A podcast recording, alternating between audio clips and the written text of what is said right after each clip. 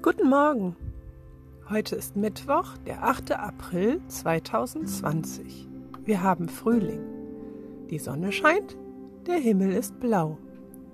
Wie ist das Wetter bei dir? Hast du schon aus dem Fenster geschaut?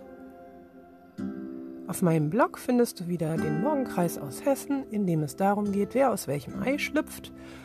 Und bei mir auf dem Blog beschäftigen wir uns ja diese Woche mit Ostergeschichten und heute sehen wir uns den zweiten Teil der Ostergeschichte nochmal an. Es gibt eine tolle Aktion, für die du Steine sammeln und bemalen kannst. Ich wünsche dir einen wunderschönen guten Tag.